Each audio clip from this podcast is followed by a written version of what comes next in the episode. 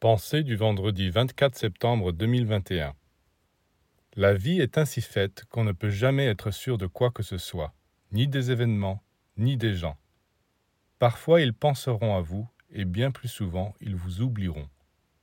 Alors si vous n'installez pas en vous quelque chose de stable, vous serez sans cesse ballotté, désorienté.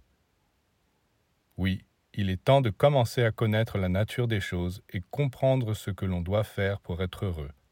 Puisque vous avez besoin d'amour pour être heureux, puisque dans l'amour vous sentez que vous vous épanouissez, que vous avez des révélations, et puisque vous tenez à ce que votre amour dure éternellement, eh bien aimez et n'attendez plus d'être aimé. Si les êtres que vous aimez répondent à votre amour, tant mieux, remerciez le ciel, mais ne comptez pas là-dessus. Ce n'est qu'à cette condition que vous serez tout-puissant, indépendant, maître de la situation.